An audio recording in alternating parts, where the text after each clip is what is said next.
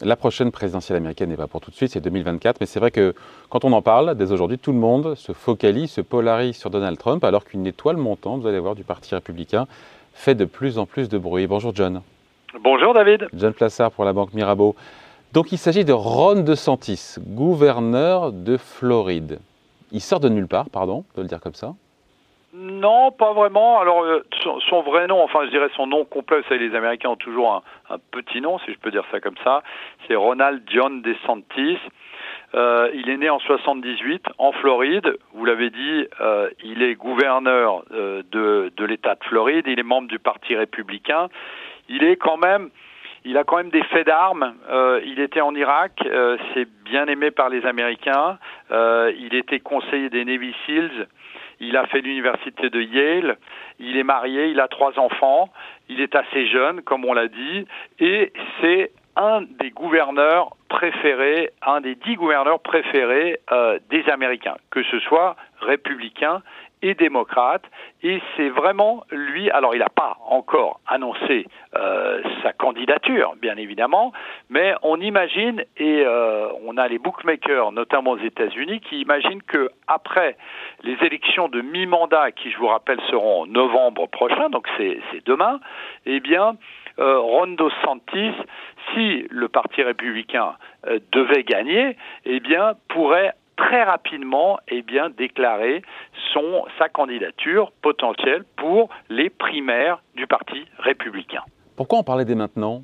On aurait pu attendre justement les, euh, les, euh, les midterms, les élections de mi-mandat en novembre, pour parler de lui. Non, parce qu'aujourd'hui, vous avez aux États-Unis un procès retentissant sur euh, l'invasion du Capitole, où euh, Donald Trump a des démêlés judiciaires extrêmement fortes et, est mis en avant dans plusieurs journaux, notamment évidemment des journaux euh, démocrates, et on voit que d'un autre côté, les républicains ont peur que le parti républicain, qui était déjà en lambeaux après la dernière, le dernier passage de Donald Trump, eh bien, ne le reste avant euh, les élections demi-mandat.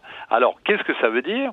Ça veut dire qu'en mettant en avant une potentielle candidature de cette étoile montante du Parti républicain, eh bien, on voit que ici, euh, ce serait une, eh bien, euh, une, une concurrence extrêmement importante euh, face aux démocrates qui, eux, se préparent à perdre les élections de mi-mandat, mais pensent évidemment à la suite. Donc c'est déjà aujourd'hui que ça se prépare.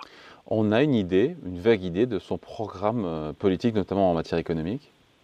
Alors d'abord, il faut rappeler une chose, c'est que euh, durant la crise du Covid, ça a été un des gouverneurs les plus laxistes. Alors, lorsque j'entends laxiste, c'est celui qui a laissé euh, les restaurants ouverts, c'est celui qui a demandé qu'il n'obligeait pas à avoir le masque. Et en fait ça a été évidemment ça lui a été reproché. Mais lorsqu'on regarde les statistiques après le Covid eh bien on voit que c'est un des États où il y a eu le moins de morts euh, par rapport aux autres États le moins de morts dû au Covid. Donc ça a été salué après.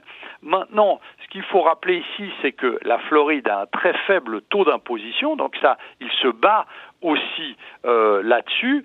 Après, euh, vous avez d'autres sujets, notamment il voudrait une éducation plus stricte et notamment une éducation qui permettrait à tous les enfants de connaître beaucoup mieux l'histoire américaine. Donc on voit que c'est les fondements euh, qui sont remis en avant. C'est quelqu'un, contrairement à Donald Trump, qui est un peu plus écologique que lui.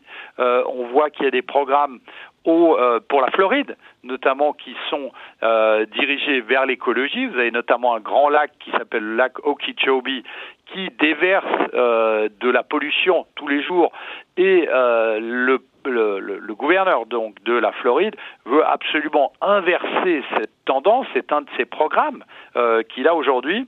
Et puis euh, l'avortement qui était à 22 semaines jusqu'à auquel vous pouviez avorter, eh bien est en train, il est en train où il a signé, il vient de signer un, un décret selon lequel vous ne pouvez pas avorter après 15 semaines. Donc on voit ici que c'est un programme assez strict, euh, c'est un programme un peu différent de Donald Trump puisqu'il touche un petit peu à l'écologie, et puis c'est aussi un programme totalement républicain parce que on voit que eh bien c'est un faible taux d'imposition qui voudrait mettre en avant et qui potentiellement pourrait mettre en avant, comme l'avait fait Donald Trump dès son arrivée au gouvernement et avoir une imposition, un taux d'imposition moins élevé, notamment pour les entreprises américaines, ce qui pourrait plaire à pas mal de gens aux États-Unis. À supposer qu'il se déclare, euh, il aurait ses chances face à Donald Trump. Il pourrait battre, encore une fois, s'il y avait des primaires, le président américain alors, euh, il pourrait, selon les, oh, vous avez certains sondages qui sont déjà sortis, il pourrait le battre. Le, le gros problème qu'on a ici, c'est que, en fait, Donald Trump le redoute. Ils sont assez amis, euh, mais Donald Trump a dit immédiatement que s'il devait euh, être élu, il utiliserait, enfin, il demanderait à Ron DeSantis d'être son colistier, donc le, vice-président euh, américain.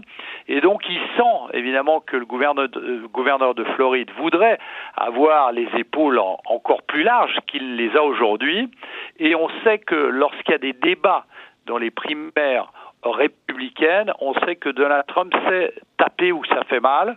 Et donc, euh, il faudrait soit que euh, Ron soit d'accord d'être euh, vice-président et donc continue dans quatre ans, enfin quatre ans après les élections et, soit président quatre ans après les élections, ou il faudrait que les démêlés judiciaires de Donald Trump l'empêchent d'être dans les primaires.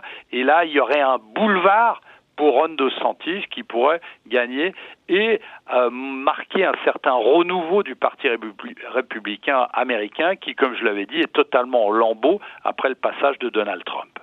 Allez, merci beaucoup. Explication signée John Plassa pour la Banque Mirabeau. Bye John, salut. Merci David.